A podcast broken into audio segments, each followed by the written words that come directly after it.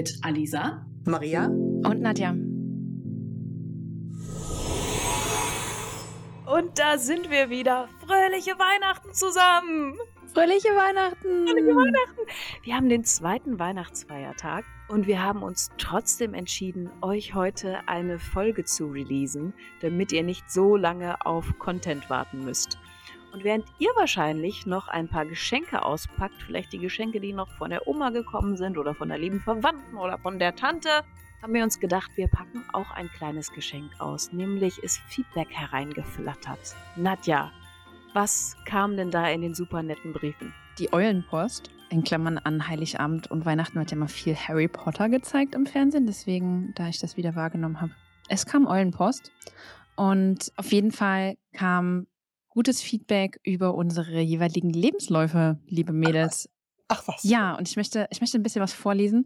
Ich habe mir eure beiden Folgen vom Podcast bereits angehört und fand es total spannend, dass es Menschen gibt, die nicht mehr in ihrem ursprünglichen Ausbildungsberuf arbeiten und dass es sogar recht viele sind, die nicht mehr in ihrem ersten Ausbildungsberuf arbeiten. Und die, das zweite Feedback, das ich bekommen habe, das war, dass es recht unüblich sei, doch einen Podcast direkt mit der Vorstellung der Rednerinnen anzufangen. Und das wollte ich mal gerne kurz mit reingeben und ähm, vielleicht auch nochmal mit euch austauschen, äh, warum wir das eigentlich gemacht haben, warum wir erstmal die Menschen hinter den Methoden vorstellen wollten. Ja, das war eine ungewöhnliche Entscheidung, das war uns auch bewusst, genau. Uns war besonders wichtig, dass ihr da draußen erstmal wisst, mit wem ihr eigentlich sprecht. Und in all unserer Arbeit äh, oder wenn, also oder kann ich ja im Endeffekt für mich nur vor allen Dingen sprechen, wenn ich irgendwo auf einer Konferenz bin, dann fangen meistens die richtig guten Gespräche dort an, wo äh, man sich schon ein bisschen kennengelernt hat. Also ich erinnere mich zum Beispiel jetzt im November an die Women in Agile Europe Konferenz, die fand zum ersten Mal wieder in Präsenz statt. Und da saßen dann irgendwann einen ganzen Haufen Frauen um einen Tisch voller Sticker mit Einhörnern, Kaffeetassen äh, und so kleinen Brillis und so weiter, saßen alle rum und klebten sich ihre Badges ein bisschen hübscher. Und da hatten wir die besten Gespräche und auch nicht nur, ich sag mal, über diese Brillis oder so, ich habe auch übrigens Schuhe mit Glitzer oder irgend so ein Kram, sondern wirklich auch im Themen berufsbezogene Gespräche, aber es war so eine ganz andere Basis da. Und das ist so für mich der Grund. Mhm. Maria? Ich fasse es mal in einem Satz zusammen. Das ist auch so das Motto. Vielleicht ist es auch, also so mit der Zeit wird man auch ein bisschen ruhiger und sagt, also ich sag, sei wie du bist, es kommt eh raus. Ja? also, Ja. wir sind ja auch hier, und das ist ja das Abgefahrene, wie viele verschiedene Lebensläufe uns dann trotzdem irgendwie zusammengebracht hat. Und mir ist es auch ganz wichtig, da Menschen vielleicht den Mut zu geben, ja, und, und zu sagen, okay, bei mir ist vielleicht nicht alles gerade gelaufen. Oder bei mir ist alles gerade gelaufen, aber vielleicht gibt's da draußen noch irgendwas. Dass man sich dann neue, neue Felder trotzdem entdecken kann. Und da gehe ich gerne volle Bude rein und teile auch Geschichten. Und auch Geschichten, wo es vielleicht mal nicht so leicht war. Da gehört ja nun mal alles dazu. Ich hatte gestern erst wieder ein Gespräch, wo alles weggelächelt wird, ne, wo immer gesagt hat, es ist immer alles wunderbar. Ja, ist es nicht. Das Leben hat doch eine ganze Palette zu bieten von dem, was so passieren kann. Und das gehört alles dazu. Mhm. Ja, das stimmt. Mir fällt da Circle of Trust ein. Ja.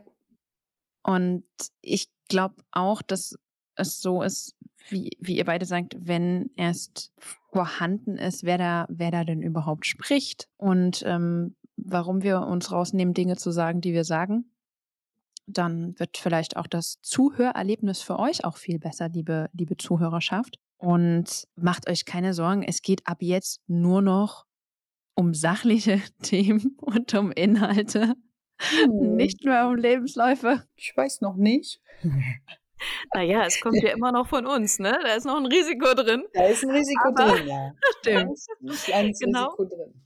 Genau wie eigentlich das erste Feedback auch schon sagte. Ne? Sind, wir haben uns an diese Lebensläufe gewöhnt, sind dennoch ungewöhnlich und es sind ja Berufe, die ähm, in Deutschland als erste Ausbildungsberufe so auch nicht ganz gängig sind. Das heißt, ähm, immer mehr Studierende bekommt man so mit, lernen inzwischen auch schon Scrum in der Uni und haben da schon Berührungspunkte, aber es ist ja nun nicht so, dass man äh, den Studiengang Scrum Master zum Beispiel äh, sich auswählen kann. Und mit unseren Wegen, wie sind wir da eigentlich hingekommen, wie kann es zum Beispiel laufen, wollen wir eben auch anderen Frauen Mut machen.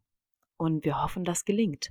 Und ich erinnere mich, wir haben auch in der Vorbereitung für unseren Podcast auch darüber gesprochen, dass wir die Berufsfelder, na nicht bewerben wollen, aber ein bisschen drüber aufklären wollen, wenn ich in diese Richtung möchte, wie komme ich denn dahin? Muss ich zaubern können oder reicht es, wenn ich, wenn ich einfach fleißig bin? Und ähm, das ist, das ist für uns auch so ein persönlicher, persönlicher Anspruch gewesen. Und um ein bisschen dahin zu schwenken, was unsere ursprünglichen Fachthemen auch sind, Lean, Scrum und systemische Organisationsentwicklung, haben wir uns überlegt, dass wir auch basierend auf Feedback in den zweiten drei Folgen darüber sprechen wollen, worum es denn überhaupt in unseren Professionen geht. Und ich darf weitermachen, haben wir, haben wir beschlossen. Richtig, ja. richtig. Da haben wir uns ja schon lange drauf gefreut, wie wir in der letzten Folge geklärt haben. Wir machen das ja alles nur, um Nadja hier auszufragen, nicht wahr? Ja. Denn heute starten wir. genau, eigentlich wollen wir nur dazulernen. Der Podcast ist nur Fassade. Ja. Das ist nur Vorwand. Kostenlos, kostenlos von Nadja lernen. genau, Lean, Lean Management stand da drauf. Mhm. Nadja, erklär es mir, als wäre ich fünf Jahre alt. Was ist das? Ist das was zu essen? Ist das eine Diät? Was ist das? Sehr schön. Es ist keine Diät, es ist auch nichts zu essen. Lean Management ist ein Ansatz, wo gesagt wird, mit dem, was du hast, versuchst du ein gutes Auskommen zu haben. Du versuchst clever und smart zu arbeiten, ohne zusätzliche Anstrengungen zu haben, damit dein Betrieb, deine Firma gut vorankommt. Im sehr vereinfachten Sinne ausgedrückt. Und das beinhaltet auch, dass wir uns erlauben, jeden Tag zu hinterfragen, muss das so, kann das anders oder besser, darf ich das anders machen, das ist doch gar nicht mehr zeitgemäß oder effizient. Die stellen dann den ganzen Tag Fragen? Ich bin fünf Jahre alt. Ja, danke, Maria. Arbeiten die da noch was? Arbeiten die eigentlich was? Wenn sie, wenn sie nicht in Meetings sind, dann hoffe ich, dass sie arbeiten. Ich würde mir natürlich wünschen, also in eine Idealwelt, und ich werde immer von ganz lieben Leuten auf den Boden der Tatsachen geholt, dass es, dass es nie eine Idealwelt gibt und auch nicht wie in der Literatur beschrieben. Jedoch wünsche ich mir, dass jeder hinterfragt, was er da tut und ob das, ob das nicht besser gehen kann. Also alleine schon Niemand mag am Bahnsteig auf den Zug warten. Niemand hat Verständnis dafür, warum der Zug 60 Minuten zu spät ist. Wir wollen alle, dass dieser Zug pünktlich abfährt. Und Rechtfertigungen helfen uns in dieser Situation nicht. Das bedeutet, der die Bereitstellerin des Zuges sollte darüber nachdenken, was er sie tun können, um den Kundinnen zu ermöglichen, dass die beispielsweise pünktlich abfahren können. Und da gehört auch ein ständiges Hinterfragen dazu.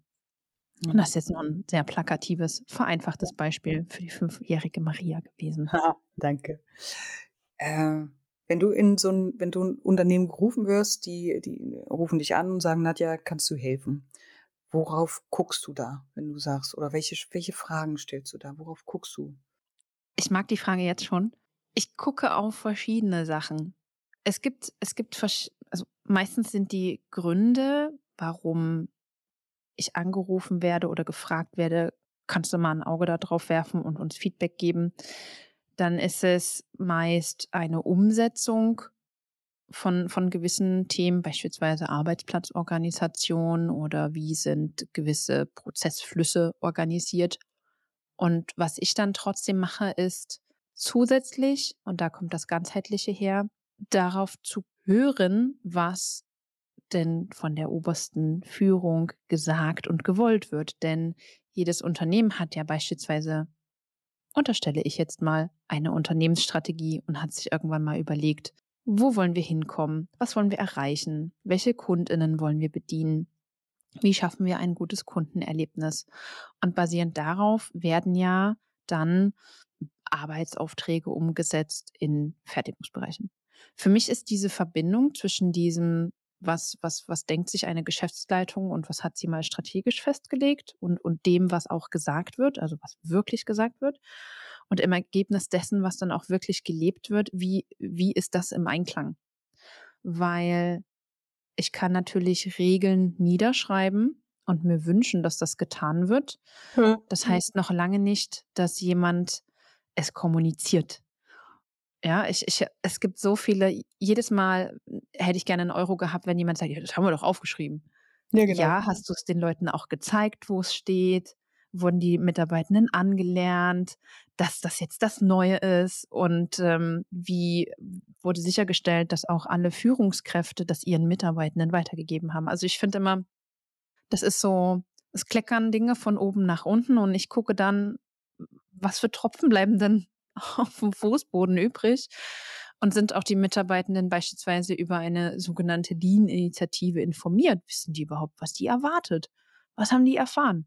Was ist denn eine Lean-Initiative? Eine Lean-Initiative wird meistens ausgerufen, wenn sich Unternehmen dafür entscheiden, jetzt machen wir Lean Management, um effizienter zu werden, um besser zu arbeiten, ein besseres Auskommen zu haben und erhoffen sich dann dabei, dass wenn sie das tun, die Welt viel, viel besser wird, auch wenn das ein bisschen länger dauert. Wie bewusst ist denn eigentlich den Initiatorinnen, die dich dann holen, wie bewusst ist ihnen ähm, genau das, was du am Anfang sagtest, Nadja? Ich fand das ja wunderbar, wie du das gefasst hast, dass wir mit dem, was wir haben, auch mit den äh, Ressourcen, auch mit den Menschen, dass wir da zu einer Verbesserung kommen, bessere Wege finden und mit dem, was wir haben, ein besseres Auskommen generieren können. Und ähm, ich höre da auch etwas, etwas Stetiges, ne? Eine, eine Praxis, die dahinter ist. Du sagtest schon, es dauert ein bisschen. Ähm, ich habe da sofort im Kopf Continuous Improvement. Wie bewusst ist den Initiatorinnen das, wenn du kommst? Nicht. Also die meisten Gründe, warum Initiatorinnen anfangen, über Lean nachzudenken, ist, sie haben das irgendwo mal gesehen. Und jetzt gibt es etwas von Lean, das ich sehe, dass ich, dass ich in der, in der physischen Umsetzung erkennen kann. Und dann gibt es einen zweiten Teil, ähm, wo ich finde, da, wo es auch wirklich fast, also was heißt fast, wo es in die Organisationsentwicklung reingeht und was bei ähm, Firmenbesuchen nicht gezeigt wird, ist der, ist der softere Aspekt, dass ich mir überlege, wie entwickle ich die Organisation dahin, dass wir lean leben, dass wir schlanke Prozesse leben, dieses tägliche Hinterfragen leben. Und das kann natürlich nicht auf so einer, auf so einer Firmen, auf so einem Firmenbesuch erzählt werden. Trotzdem ist, ist für mich immer beeindruckend, dass dann sehr, sehr viele damit rumlaufen im, im Kopf mit diesem Bild, was ich auch nicht so einstufen möchte, als wäre das schlimm. Das ist einfach ein Ergebnis dessen, wie diese Touren geführt werden. Trotzdem ist das Ergebnis, wir wollen dann erstmal aufgeräumte und ordentliche Arbeitsumfelder haben. Dass aber es danach noch weitergeht, das glaube ich, unterschätzen viele. Es gibt ähm, Alisa, du sagtest gerade, dass es ein bisschen dauert. Es ist nicht nur ein bisschen. Wenn ich, wenn ich von null auf eine komplette Transformation haben möchte, die sich auch in meinen, in meinen Geschäftszahlen niederschlägt, aber auch in einem Sinne, so dass wir effizienter sind. Ähm, darüber gibt es eine Studie von einem italienischen Professor, ähm, Arnaldo Camufo. Der hat in Italien über 100 mittelständische Betriebe über mehrere Jahre begleitet und dabei ist herausgekommen, dass es ungefähr zwischen acht bis zehn Jahren dauert, dass du ein positives Ergebnis auf deine EBITDA hast. So, und das sind, das sind halt Zahlen, wo ich dann auch mit Projektleitungen spreche, die sagen, ja, für so, so lange haben wir doch gar keine Zeit für ein Projekt. Wo ich dann wieder korrigierend einsteige und sage, ja, Lean ist ja auch kein Projekt. Ne? Machen wir nicht nebenher. Das ist eine bewusste Entscheidung. Und Leute, die nicht, und das ist eine, das ist auch eine ganz klare Haltung von mir, Leute, die nicht bereit sind, das zu investieren, die brauchen nicht drüber nachdenken, Lean zu machen. Es funktioniert dann nicht können Sie vergessen. Wäre das dann eine Diät? Äh, das wäre eine Diät, ja. Also und manchmal habe ich auch schon dieses Bild verwendet. Ne, wir haben dann keine Ahnung im Mai kommen dann immer die Body Transformation Fotos in den ganzen Frauenzeitschriften und du machst zwei Wochen Sit-ups und dann hast du einen knackigen Körper. Genau, genau das. Für immer. Wird ja Richtig, immer, funktioniert immer. Äh, ähm, und das wird ja auch dann getriggert dadurch oder hervorgerufen dadurch, dass es diese Firmenbesuche gibt und dann gesagt wird, ja, wenn du Lean machst, wenn du das machst, wenn du die und die Methoden anwendest, dann passiert das. Und häufig wird aber per Gießkannenprinzip entweder agiert oder es werden sich die besten Sachen rausgesucht, weil es vielleicht am einfachsten umzusetzen ist, weil, weil es viel mehr etabliertere Kurse darüber gibt und ähm, weil das Sachen sind, die ich schnell sehe. Es geht aber nicht nur um das, was ich physisch sehe. Wow. Und ja, es ist nur meine Wahrnehmung. Ne? Es kann sein, dass andere mhm. BeraterInnen völlig andere Erfahrungen gemacht haben. Meine Antwort auf die Frage, wie bewusst ihnen ist das denen ist, es ist ihnen nicht bewusst. Ich meine, das können wir natürlich an dieser Stelle immer dazu sagen. Wir sind zwar schon eine ganze Weile jeweils in unseren Spezialgebieten unterwegs, aber natürlich ähm, repräsentiert das immer unsere Wahrnehmung, unsere Erfahrungen, die wir gemacht haben. Trotzdem finde ich das schon ähm, erstaunlich. Wir sind nun extra mit Lean eingestiegen, weil wir wissen, dass zum Beispiel agiles Arbeiten auch auf Lean mit aufbaut. Also agile Geschichte ist auch Lean-Geschichte. Und genauso, also vielleicht ist es auch ein Frauending, aber genauso mit der Diät, ja, komme ich auch immer um die Ecke, musste gerade schon schmunzeln, weil ähm, genauso ist Scrum nachher und agiles Arbeiten ist genauso eine Gewohnheit, eine Praxis. Oder wenn ich nicht mit der Diät komme, dann komme ich gern mit, mit Yoga. Also es ist einfach etwas, was wir eigentlich üben und, und uns dauerhaft immer wieder anschauen. Wie würde denn ein typischer Arbeitstag bei dir aussehen? Und also wenn ich jetzt Maria als Fünfjährige im Kopf habe, fragst du die ganze Zeit Fragen, ja? Wird hier die ganze Zeit hinterfragt? Wie machst du denn den Kolleginnen und Kollegen Lust darauf, immer wieder sich diese Fragen ranzunehmen und zu schauen, wo können wir noch was verbessern, auch wenn wir die großen Auswirkungen, den Impact vielleicht erst später sehen? Da muss ich in meiner Antwort ein bisschen differenziert vorgehen, weil es gibt natürlich, also ich unterscheide in Betrieben, die schon mal vorher irgendwann mit Lean angefangen haben und die, wo ich reingekommen bin, wo es das Thema noch gar nicht gibt oder das irgendwie eingeführt werden soll. Bei denen, die schon ein bisschen länger damit arbeiten, ist es so, dass ich tatsächlich immer viele Fragen stelle. Ich stelle grundsätzlich immer viele Fragen. Das ist eigentlich das Coolste an meinem Job, weil ich durch Fragen verstehe und ich habe es in meiner Vorstellungsfolge, glaube ich, erwähnt, dass ich in 15 verschiedenen Branchen schon war und Lean auf irgendeine Art und Weise begleitet habe. Das bedeutet, ich habe Ahnung von Lean, ich habe keine Ahnung von dem, was sie tun. Also von dem, wie deren Produkt entsteht. Das bedeutet, ich, ich frage nicht nach, weil ich mich doof stelle, sondern weil ich gerne verstehen möchte, was macht ihr da? Warum macht ihr das? Okay, wer kriegt das als nächstes? Was passiert dann? Warum schreibt der, schraubt der das jetzt so an und nicht anders? Machen das alle anderen in der Schicht genauso oder macht das nur der so, weil er es super gut kann? Und so versuche ich eben rauszufinden, was sind ein Muster, was sind denn Sachen, die gut funktionieren, weiß die da da hinten, dass Horst hier vorne eine richtig gute Methode gefunden hat, um eine Schraube festzuziehen hat das weitererzählt oder, oder bleibt es in seinem Wissen? Ist es sein eigenes Wissen und das wird nicht geteilt, was dann beispielsweise über Arbeitsanweisungen oder etc. etabliert werden könnte? Also das heißt, ich, ich frage ganz, ganz viel in, in beiden Fällen, den etablierten und den nicht etablierten und viel mehr oder ich erkläre auch sehr, sehr viel hinsichtlich dessen, was für Methoden gibt es denn. Ne? Alisa, bei dir im, im Scrum Framework gibt es jeden einzelnen Baustein, jedes Event kann erklärt werden, alles hat eine eigene Funktion. Bei Maria im Systemischen gibt es auch verschiedene Blickwinkel, ähm, beispielsweise, das ist. Ach, da stelle ich nur, da stelle ich nur Fragen. Du, du stellst auch Fragen. Ich habe gelernt, du, du hörst systemisch und du guckst systemisch, worüber wir dann gerne bitte in der systemischen Folge drüber sprechen müssen. Auf alle Fälle. Unbedingt nochmal drüber reden müssen, ja. Jeder bringt ja von uns einen, einen Baukasten mit und, und wir versuchen rauszufinden, wie, wie würden die Leute darauf reagieren, wenn sie das jetzt anwenden würden. Vieles, vieles ist einfach auch, guck mal, das hier ist die Methode, das hat das Potenzial, dass es so und so besser wird. Oder das hat das Potenzial, dass du das und das mehr weißt darüber. Und dann ist es erklären und schulen oder auch Struktur geben, damit das, damit das Thema irgendwie für die, für die Firmen eingebettet wird, damit das nicht so in der Luft hängt, das Thema, und es auch verdaulich wird für die Mitarbeitenden, die es dann, also an, an, mit denen ich ja dann vorrangig arbeite. Mir kamen jetzt zwei, drei Fragen hoch. Ich fange mal mit dem ersten an. Du hast ja vorhin, äh, nach zehn Jahren bist du immer noch nicht so richtig, also irgendwas mit zehn Jahre, falls das jetzt noch, also mir klingelt das noch so ein bisschen im Ohr. Und einer, der sagt, naja, wir müssen irgendwas machen, aber wir wissen nicht so richtig, wo wir ansetzen sollen. Was? Zehn Jahre? Du liebe Zeit.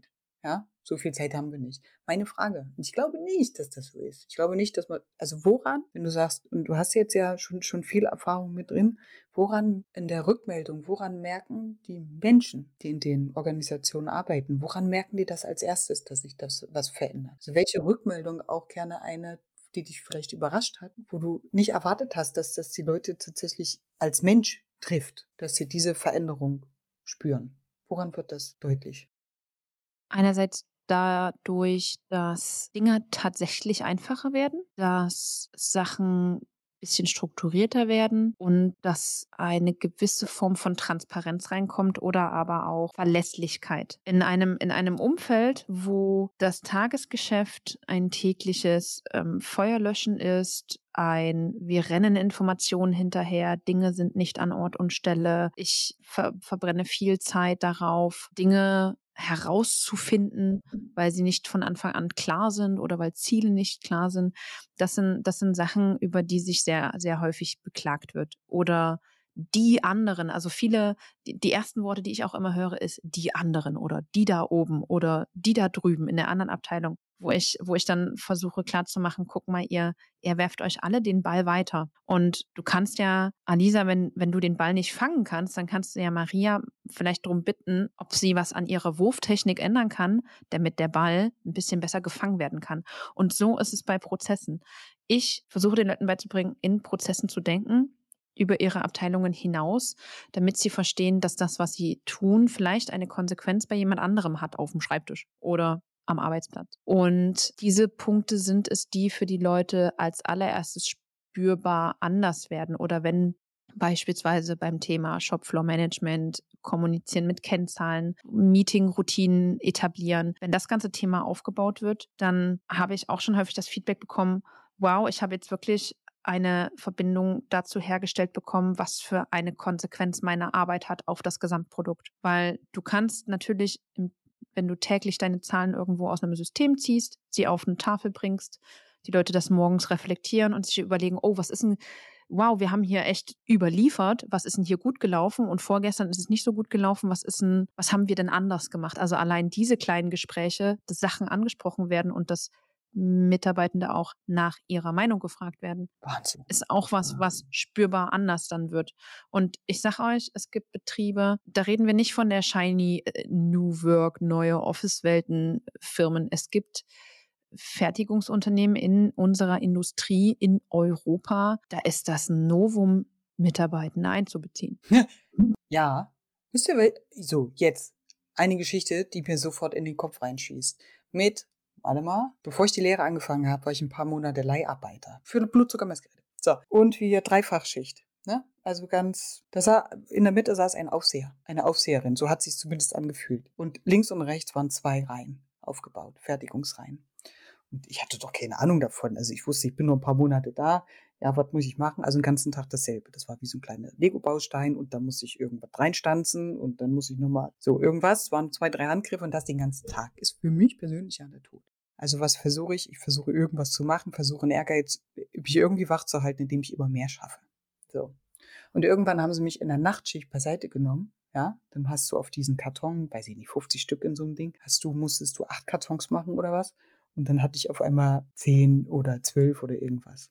Dann haben sie mich beiseite genommen und haben gesagt, pass mal auf, Mäuschen, du bist hier in ein paar Monaten wieder weg. Wir müssen das hier weiterziehen. Du schraubst uns hier den Durchschnitt nach oben. Und da müssen wir über lange Zeit mehr bringen. Lass das mal sein. Habe ich verstanden? Und das finde ich das Spannende, was ich immer wieder beobachte. Die Menschen sind doch nicht blöd. Die finden Schlupfwege, um sich das Arbeiten auch angenehm zu machen, selbst ja. wenn dann Aufseher da ist oder sonst irgendwas. Also das war echt eine interessante Erfahrung. Wie haben wir das dann gelöst? Ich habe weitergemacht und habe Kartons für andere mitgemacht. Ne? Da haben die ihren Kürzel drauf geschrieben, was für die Qualitätskontrolle natürlich, ne? das hat natürlich auch Auswirkungen. Und wenn ich doch zu doll fertig war, dann habe ich mich äh, kurz mit dem Kopf auf den Tisch gelegt, muss ich gestehen. Danke ja. für die Transparenz an der Stelle. Mhm. Wahnsinn. Also diese Geschichte geht mir Mhm. immer wieder durch den Kopf, gerade bei, gerade bei Lean, also die Menschen mit einzubeziehen. Die haben doch die besten Ideen, die sind doch diejenigen, die genau wissen, was die Maschine so macht. Also was ich dann noch hinzufügen möchte, weil, weil du gerade aus dieser Story erzählt hast, du solltest nicht schneller arbeiten, weil die dann diesen Takt oder diese Anzahl schaffen müssen. Es geht bei Lean nicht um Akkordarbeit und auch nicht darum, dass Menschen, die sowieso schon unter Stress gegebenenfalls sind, dazu gezwungen werden, mehr zu schaffen und sich zu überarbeiten. Der Kerngedanke an Lean liegt daran, kein Mehraufwand zu schaffen. Und das ist auch was, was ich von Mari Furukawa Kaspari gelernt habe und auch, wo ich diese wunderschöne Beschreibung her habe. Wir wollen ein gutes Auskommen als Unternehmen haben. Wir machen nicht mehr. Wir reißen uns auch nicht ein zweites Bein aus, um dieses mehr zu schaffen, sondern wir nehmen das, was wir haben. Wir gucken uns an, wo wir Zeit verlieren, wo wir Ressourcen verlieren und wir versuchen darüber nachzudenken, wie wir das besser machen können. Und wenn diese Zeitverluste weg sind, und da gibt es auch Analysentechniken für, wenn diese Zeitverluste weg sind, dann fülle ich diese Zeit mit effizienter Arbeit und nicht, wir machen mehr. Ja, das finde ich ganz, ganz wunderbar. Ich denke, wir alle drei haben in unseren Bereichen einige Vorurteile, auf die wir immer wieder stoßen. Zum Beispiel Lean heißt, die Leute sollen jetzt im Akkord arbeiten, äh, nicht mehr stillstehen, denen sollen die Ohren schlackern. Dasselbe bei Agil. Ich kann jetzt machen, was ich will. Ich kann alles immer ändern. Ich bin ja total flexibel und trotzdem das Doppelte und äh, keine Ahnung, jeder kann jetzt machen, ne, wie, wie ihm hier äh, lieb ist und wie ihr lieb ist. Ich denke, dass wir zumindest aus deinem Mund, Nadja, mit diesem Vorurteil aufräumen konnten, dass Lean das bedeutet. Mehr Wahnsinn. Hm, Oder Leute rausschmeißen. Das will ich auch noch dazu sagen. Also es bedeutet auch nicht Leute rausschmeißen. Zwar wird immer mit dem, mit dem Gedanken gespielt, wie, wie komme ich denn effizienter aus? Und das ist ein zweites Vorurteil. Viele laufen mit dem Gedanken rum, dass Lean bedeutet Mitarbeitendenrationalisierung. Ich mache keine Restrukturierung. Ich versuche, ein besseres Arbeitsumfeld zu gestalten. Top. Ja, das wäre genau meine Frage gewesen. Welche Vorurteile können wir heute noch zerstören? Hast du noch ein Vorurteil vielleicht, Nadja, was wir zerstören können? Oder wären das erstmal die beiden wichtigsten? Wenn wir die schon mal zerkloppt haben, dann sind wir auf einem guten Weg. Genau, das sind die zwei wichtigsten. Also wir schmeißen keine Leute raus. Wir machen nicht, dass die Leute schneller arbeiten müssen oder mehr arbeiten müssen in derselben Zeit. Und das Dritte ist, dass wir nicht primär auf Kostensenkungen oder Kostenersparnisse getrimmt sind, sondern das ist ein positiver Nebeneffekt. Denn, und dafür muss ich die letzte Minute nutzen, bevor wir unsere, unsere kleine Session wieder schließen, der Kern, warum die, dieses Thema Lean entstanden ist oder dieses smarte Arbeiten ist, dass wir uns vorstellen müssen, nach dem Zweiten Weltkrieg war Japan zerstört. Toyota hat versucht, wieder und weiter Autos zu bauen. Wenn ich jetzt keine Ressourcen habe, um diese Autos zu bauen, wenn ich keine Mitarbeitenden rankriege, wenn schnell Autos geliefert werden müssen, dann muss ich mir überlegen oder dann hat sich Toyota überlegt, wie kann ich das smarter gestalten? Und basierend auf dieser Ressourcenknappheit, ich nehme das, was ich habe und versuche damit das Bestmögliche zu erreichen und ein gutes Auskommen zu erwirtschaften. Das ist das ist die Herkunft dessen, weil wir vorhin auch über den historischen Aspekt gesprochen haben. Also eine Ressourcenknappheit, die wir, glaube ich, auch alle die letzten drei Jahre erlebt haben. Ich muss doch, ich muss doch irgendwie gucken, dass ich, dass ich, dass ich gut haushalten kann. Ne? Mein Punkt ist, den ich machen möchte, ist, ich, ich versuche smart zu arbeiten äh, mit den Ressourcen, die ich habe. Richtig, also Verschwendung zu vermeiden. Ne? Wir, leben, wir leben nicht alle auf dem großen Fuß und das Geld fällt nicht vom Himmel. Das haben wir, glaube ich, auch die letzten, die letzten Monate gelernt. Was habe ich auf Möbel gewartet die letzten zwei Jahre, ja?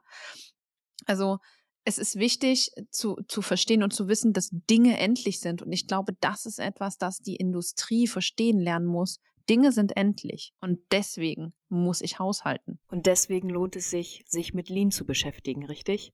Absolut ein super Thema für die Zukunft, aktueller denn je. Oder zumindest genauso aktuell, äh, aktuell wie immer. Nadja, ähm, du hattest schon einmal ähm, eine deiner Lieblingsautorinnen angesprochen. Wenn sich jetzt eine unserer Hörerinnen oder einer unserer Hörer gerne ein bisschen weiterbilden möchte, weil er oder sie total inspiriert ist. Lean für die Zukunft. Alles ist Lean.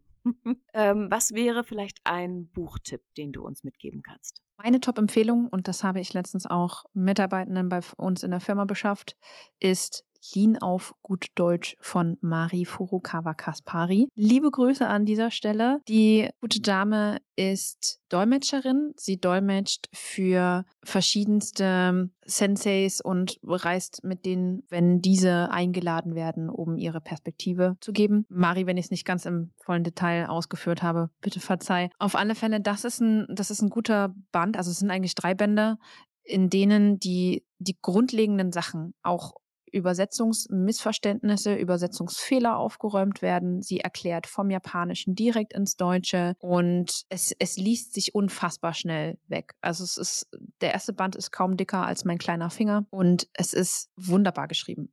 Die drei Bände packen wir auf alle Fälle in die Shownotes zu dieser Folge. Und was, was ich noch dazu sagen möchte, klar mag der eine oder andere sich denken, ja, was in Japan funktioniert, das funktioniert jetzt vielleicht nicht in Deutschland.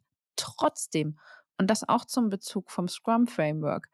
Wenn ich Routinen etabliere, wenn ich Dinge anwende, dann habe ich, Zitat, eine Gelinggarantie, dann stelle ich sicher, dass die Dinge immer wieder so gut laufen. Ich muss nur erstmal die Themen hinterfragen können. Ich muss mir eingestehen, Dinge können hinterfragt werden. Auch alle anderen dürfen diese Dinge hinterfragen. Und dann ist das schon, ist das schon der erste beste Schritt. Und auch zu verstehen, oder auch die, die, die Grenzen fallen zu lassen. Ja, das ist ja da drüben, das ist ja weit weg. Lean ist seit den 80ern in, in vielen verschiedenen Ländern etabliert. Es, es hat seine Daseinsberechtigung, es ist nicht böse und lest diese Bände von Mari. Es wird euch, auch wenn ihr schon Lean-ExpertInnen seid, es wird euch nochmal tüchtig den Kopf durchwaschen und rütteln. Großartig. Ich denke, das war das Wort zum Sonntag beziehungsweise zum zweiten Weihnachtsfeiertag. Nadja, vielen, vielen, vielen Dank. Ich bin total happy.